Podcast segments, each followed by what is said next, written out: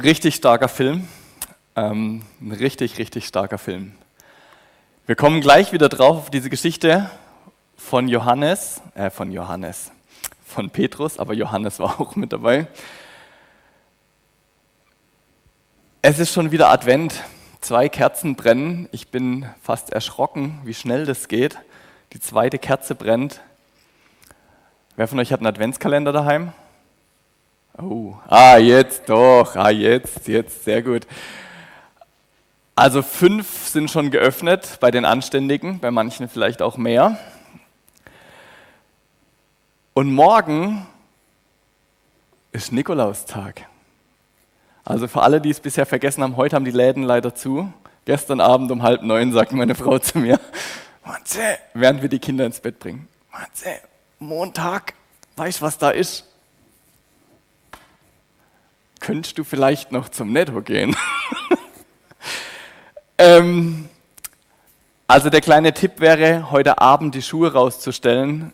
Der bessere Tipp wäre eigentlich gewesen, sie heute Morgen rauszustellen, damit sie gelüftet sind, damit es dann auch was reinkommt, vielleicht nicht gleich wieder kaputt geht.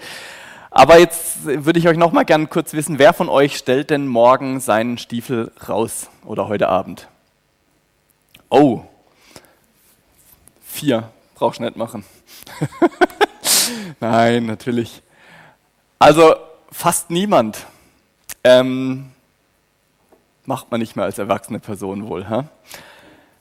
Ich frage mal andersrum, wir sind jetzt unter uns, die Kinder sind ja alle weg. Wer von euch wird denn heute Abend so einen Stiefel füllen für irgendjemanden? Darf ich mal kurz die Handzeichen sehen? Aha! Aha, deutlich mehr, deutlich mehr Hände. Das ist ja spannend.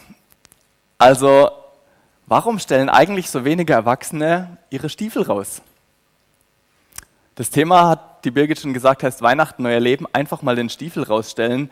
Jetzt sind die Kinder unten und jetzt sind wir unter uns. Warum stellen wir die Stiefel eigentlich nicht raus? Na, entweder wir sind so überladen mit Geschenken, dass das, was in den Stiefel reinpasst, wir gar nicht haben wollen. Also da passt ja kein Tablet rein oder so. da passen halt Mandarinen und Nüsschen rein und die kleinen Schokoladen. Ähm, aber wahrscheinlich liegt es eher an, der, an dem anderen Grund, nämlich, was soll ich denn, also wenn ich den rausstelle, wer soll mich denn beschenken? Weil ich bin doch der, der beschenkt, aber dass ich der bin, der einfach mal den Stiefel voll, nee, das habe ich gemacht, als ich Kind war, aber jetzt mache ich das doch nicht mehr. Ich bin doch jetzt auf der anderen Seite. Weiß nicht, wie das bei euch war mit dem Glauben an den Weihnachtsmann. Ähm, bei meinen Eltern war das relativ unromantisch, aber ich finde es eigentlich ganz okay so.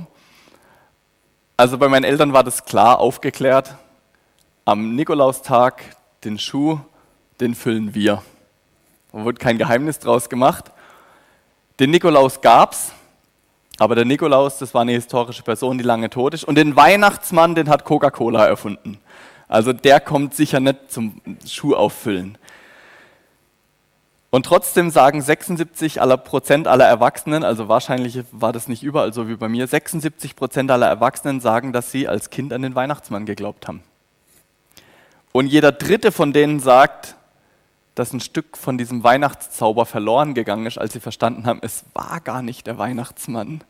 Es waren Mama und Papa, die da was reingetan haben in den Schuh.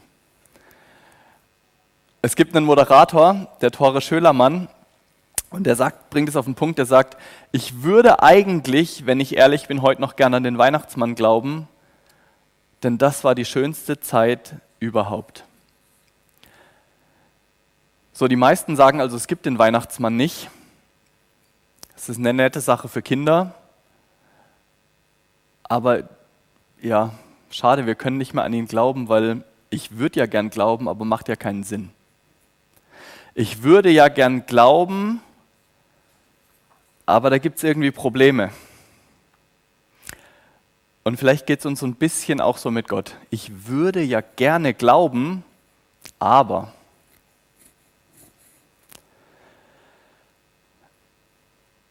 Bevor ich jetzt beim LGV hier bei euch angefangen habe, war ich ja beim EC angestellt als Jugendreferent und als die ganze Sache mit Corona aufkam, hat sich bei uns intern so ein kleines Motto entwickelt das haben wir gar nicht irgendwie offen, offiziell gemacht, aber plötzlich stand es überall drauf. Unser Motto im EC war Jesus größer Corona. Jesus ist größer als Corona. Und wisst ihr, was ich gerade bemerke? Und ihr wahrscheinlich auch seit eineinhalb Jahren. Wir bemerken, Corona hat eine wahnsinnige Auswirkung und Macht. Wir wissen heute schon, dass die Welt eine andere sein wird, wie sie davor ist, wie sie ohne Corona nicht gewesen wäre. Aber wenn ich das ernst nehme, was ich glaube und sage, Jesus ist größer als Corona, und ich will überhaupt nicht über Corona predigen, sondern ich will über Jesus predigen, wenn Jesus größer ist als Corona, wisst ihr, was ich die letzten anderthalb Jahre immer und immer wieder gebetet habe? Ich habe gebetet, Jesus, wenn Corona unsere Welt so verändert, dann würde ich mir wünschen, dass du unsere Welt noch viel mehr veränderst, und zwar positiv. Und ich habe mich manchmal gefragt, Mensch, warum ist das nicht so offensichtlich? Warum passiert da jetzt glaubensmäßig nicht so viel? Liegt es vielleicht an uns, die wir nicht bereit waren? Oder ah, was ist? Also ich stelle das gar nicht in Frage, dass Jesus größer ist als Corona und trotzdem denke ich, ah, da müsste doch, da müsste doch, das müsste doch mehr Auswirkungen haben. Ich würde mir wünschen, dass Gottes Größe viel mehr sichtbar wird in unserer Welt. Und vielleicht geht es uns ähnlich, dass das, was wir vor Augen sehen, so eindrücklich ist. Äh, man sieht, wie der Arbeitsplatz super kompliziert wird, wie man Angst hat, die Arbeit zu verlieren. Man sieht vielleicht, wie Menschen im Freundeskreis in der Verwandtschaft krank sind, auch psychisch es ihnen schwerfällt. Oder vielleicht ist jemand Single und auch das ist die letzten anderthalb Jahre und da weiß ich von einigen Leuten überhaupt nicht leicht, wenn man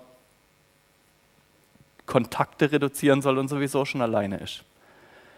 Und das ist alles das, was man so vor Augen hat, so ganz real. Und jetzt glauben wir an Gott, der größer ist, aber den sehen wir nicht. Ich kann ihn nicht sehen. Und deswegen ist gar nicht so einfach und ein echtes Geschenk was ganz Besonderes, wenn wir es trotzdem von Herzen sagen können, ja, Jesus ist größer. Und ich mag euch einen Bibelvers zeigen, der gehört bestimmt zu meinen Top 10. ähm, aus Philippa 4, Vers 6, wo es heißt, sorgt euch um nichts, sondern betet um alles. Sagt Gott, was ihr braucht und dankt ihm. Dann werdet ihr nicht alles bekommen, aber dann werdet ihr Gottes Frieden erfahren, der größer ist, als unser menschlicher Verstand es je begreifen kann. Sein Friede wird eure Herzen und eure Gedanken im Glauben an Jesus Christus bewahren. Ein Friede, der größer ist als mein Verstand, der größer ist als das, was ich sehen kann vor Augen. Und da möchte ich einsteigen in diese Geschichte, die wir gerade schon gehört haben, die wir auch gesehen haben mit Jesus und mit Petrus. Ich lese euch nochmal Stück für Stück diesen Text vor. Als Jesus seine Rede beendet hatte, sagte er zu Simon, fahre hinaus in tieferes Wasser nur ein kleiner Randgedanke. Ich finde den Film super, aber an der Stelle war ein Fehler. Viele haben es gemerkt. Die, also die standen ja nicht im Wasser und haben da. Nein, das war tiefes Wasser. Ähm, weil im tiefen Wasser zu der Uhrzeit hat es keinen Sinn gemacht zu fischen. Also es war tiefes Wasser und ein kleiner Randgedanke. Äh, das ist nicht mein Punkt von der Predigt, aber vielleicht müssen wir manchmal in tieferes Wasser gehen, in unbequemere Gegenden, um das zu lernen, was wir zu lernen haben. Fahre hinaus in tieferes Wasser, dort sollt ihr eure Netze zum Fang auswerfen. Simon antwortete, Meister, wir haben die ganze Nacht hart gearbeitet und nichts gefangen. Das finde ich ist im Videofilm super gemacht. Und ich habe so großen Respekt vor Petrus. Also ich finde das richtig klasse. Petrus gefällt mir sowieso gut. Und wenn ihr mich fragt, ist die Antwort, die er hier gibt, so der Versuch, anständig zu bleiben. Wer Petrus ein bisschen kennt, der weiß, das war ein impulsiver Typ, der hat knallhart die Sachen gesagt. Ähm, aber er konnte ja jetzt mit Jesus nicht so umgehen, wie er das mit anderen vielleicht gemacht hat. Und er weiß, Jesus bittet mich jetzt um was, was überhaupt keinen Sinn macht was gar keinen Sinn macht. Also wir können lesen, was er gesagt hat, aber wenn ihr mich fragt, und man hat es im Film gut gesehen, gedacht hat er was ganz anderes. Also gedacht hat er, glaube ich, Jesus, du bist Rabbi, du bist Lehrer und das kannst du gut. Ich bin Fischer und meine Eltern waren auch Fischer und deren Eltern waren auch Fischer. Wir haben das komplette Wissen vom Fischen bei uns von klein auf gelernt Und wir hatten einen super frustrierten Tag. Wer bist du, der du das jetzt kommst und diesen sinnfreien Auftrag gibst? Und dann diese Pause. Ich glaube, sie war genauso wie im Film.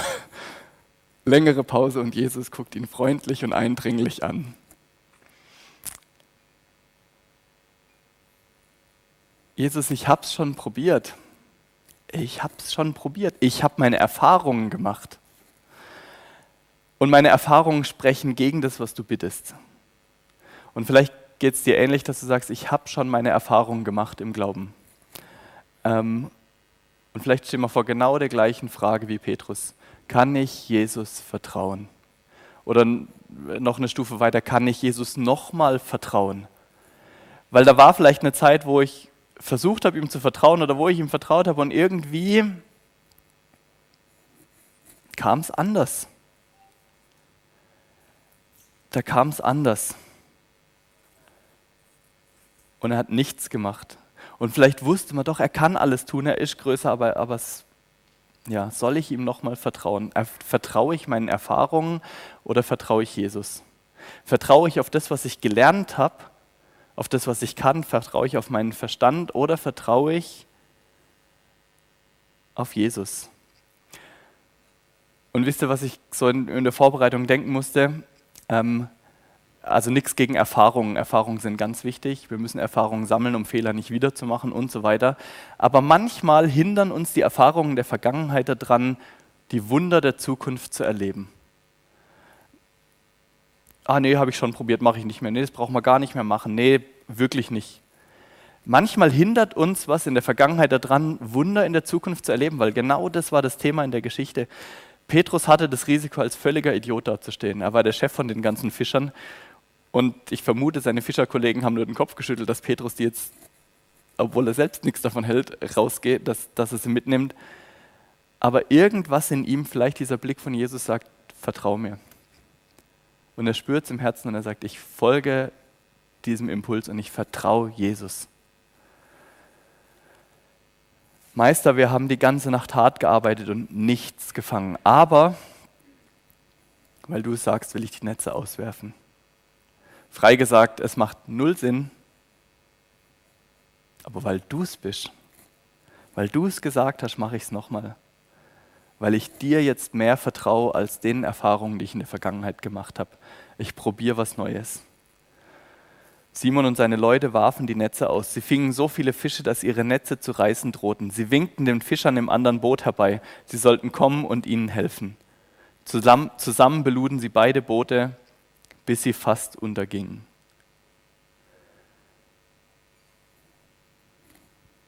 Der Petrus hat viele gute Tage gehabt, wo er viele Fische gefangen hat.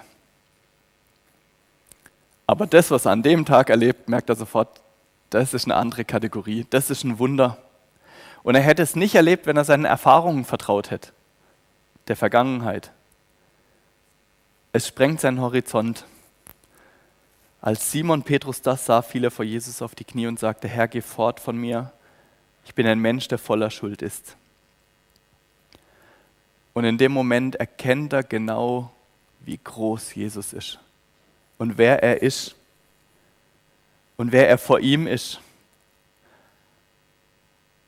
Und ich finde es schön an der Stelle, weil ah, manchmal, manchmal denken wir, wir müssten Jesus erst so gut kennen, um mit ihm unterwegs zu sein, aber es ist eigentlich umgekehrt. Nämlich, ich muss Jesus nicht vollständig kennen, um mit ihm unterwegs zu sein, aber indem ich einzelne Schritte mache, wie ein Petrus, der sagt, ich verstehe nicht warum, ich mache es jetzt wenn ich einzelne Schritte mache, wenn ich ihm vertraue, lerne ich noch mehr ihm zu vertrauen, weil ich verstehe, wer Jesus ist. Ich glaube, wir können nicht stehen bleiben und erwarten, dass unser Glaube wächst, unser Vertrauen wächst und wir irgendwann fertig sind, um dann zu sagen, jawohl, jetzt geht's los, Jesus, sondern ich glaube, wir müssen manchmal einfach einen Schritt machen und merken, das hält und noch einen Schritt und weitermachen und sehen, dass dieser Jesus real ist Wisst ihr, wann damals dieses Wunder passiert ist? Das Wunder ist passiert an einem Tag, an dem die komplett zerstört waren. Am Boden, wirklich am Boden und frustriert. Das ist passiert im Moment, wo sie alle Hoffnung aufgegeben hatten. Jetzt weiß ich nicht, wie es jedem Einzelnen gerade so geht, gut drauf oder nicht. Aber wenn du an dem Punkt bist, wo du jegliche Hoffnung aufgegeben hast, dann sind wir genau an dem Punkt, wo das passiert ist. Und vielleicht bist du dabei, die Hoffnung aufzugeben auf Gesundheit. Vielleicht bist du dabei, die Hoffnung aufzugeben auf deine Ehe. Vielleicht bist du dabei, die Hoffnung aufzugeben auf Begegnung mit Gott. Vielleicht die Hoffnung auf was ganz, ganz anderes. Ich weiß es nicht. Du weißt es viel besser. Dann erinnert dich vielleicht Gott dran, heute zu sagen: Hey, ich bin nicht weit weg ich bin doch mit dir hier in dem Boot, ich bin doch da. Und manchmal fällt es so schwer, das zu glauben. Und eigentlich ist das Thema ja heute Weihnachten, neuer Leben. Stiefel rausstellen. Und da schließt sich der Kreis irgendwie. Weil was Petrus hier macht, ist, er stellt seinen leeren Stiefel raus und sagt, ich kann ihn nicht füllen. Aber Jesus, ich will wie ein Kind sein und vielleicht vielleicht füllst du ihn ja, ich habe Hoffnung. Es macht keinen Sinn, als erwachsene Person heute Abend einen Stiefel rauszustellen, ähm, weil der Weihnachtsmann nicht vorbeikommen wird. Aber bei Gott ist es anders. Ich glaube, bei ihm können wir unseren Stiefel rausstellen und er muss nicht nur erst vorbeikommen, sondern er ist schon da. Er ist ja schon da. Aber wisst ihr, wir werden es nicht rausfinden, wenn wir es nicht probieren. Und der beste Weg, rauszufinden, ob man jemand vertrauen kann, ist, und das klingt jetzt sehr, sehr banal, der beste Weg ist, zu vertrauen. Es geht nicht anders. Und ich glaube, ich glaube, dazu fordert uns Gott immer wieder raus, ihm zu vertrauen, ihm sich neu anzuvertrauen. Und mein Wunsch wäre, dass wir jetzt in dieser Adventszeit wie so Kinder dastehen, ganz vertrauensvoll und sagen, Jesus, hier ist mein Stiefel, Jesus, hier ist mein Herz und ich magst dir hinlegen und öffnen und gucken, ob da was für mich drin ist. Es gibt diesen Vers im Buch Jeremia und da heißt es, wenn ihr dann zu mir rufen werdet, will ich euch antworten. Wenn ihr zu mir betet, will ich euch erhören. Wenn ihr mich sucht, werdet ihr mich finden. Ja, wenn ihr mir ernst, ja, wenn ihr ernsthaft mit ganzem Herzen nach mir verlangt, werde ich mich von euch finden lassen spricht der Herr. Und ich finde den Vers so stark und gleichzeitig so herausfordernd. Ich bin so froh, dass da hinten dran steht, spricht der Herr und nicht Matthias Lange.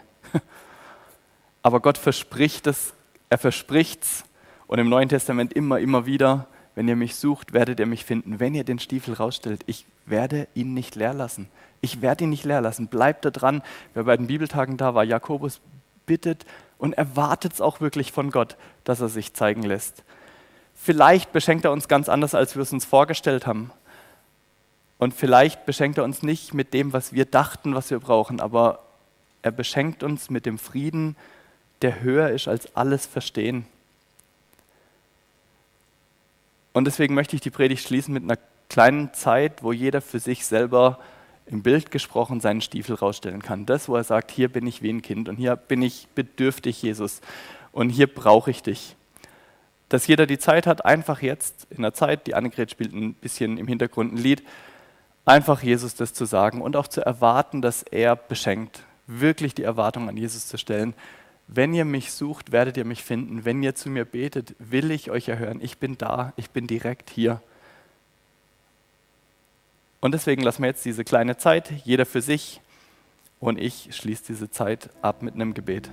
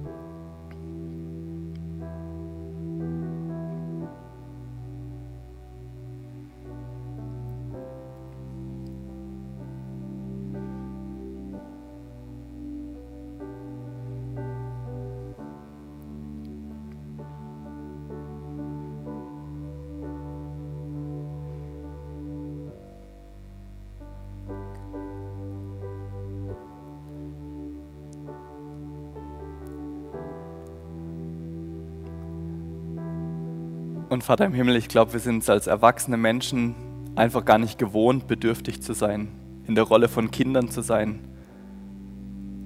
Aber du bist unser Vater. Und deswegen sind wir Kinder. Und ich bitte dich, dass du uns ein kindliches Herz schenkst, das dir vertraut, immer, immer wieder und immer wieder neu. Und ich danke dir, dass wir als Kinder vor dir stehen können, bedürftig. Aber du bist gut und du sagst, sorgt euch um nichts, aber betet um alles. Sagt mir, was ihr braucht und dankt mir. Und ich will dir Danke sagen, dass wir heute trotz allem Gottesdienst feiern dürfen. Und ich will dir Danke sagen, dass es uns in Deutschland insgesamt trotz allem unverdient gut geht. Aber ich will dir auch die Stiefel hinlegen, die jetzt vielleicht gerade rausgestellt wurden.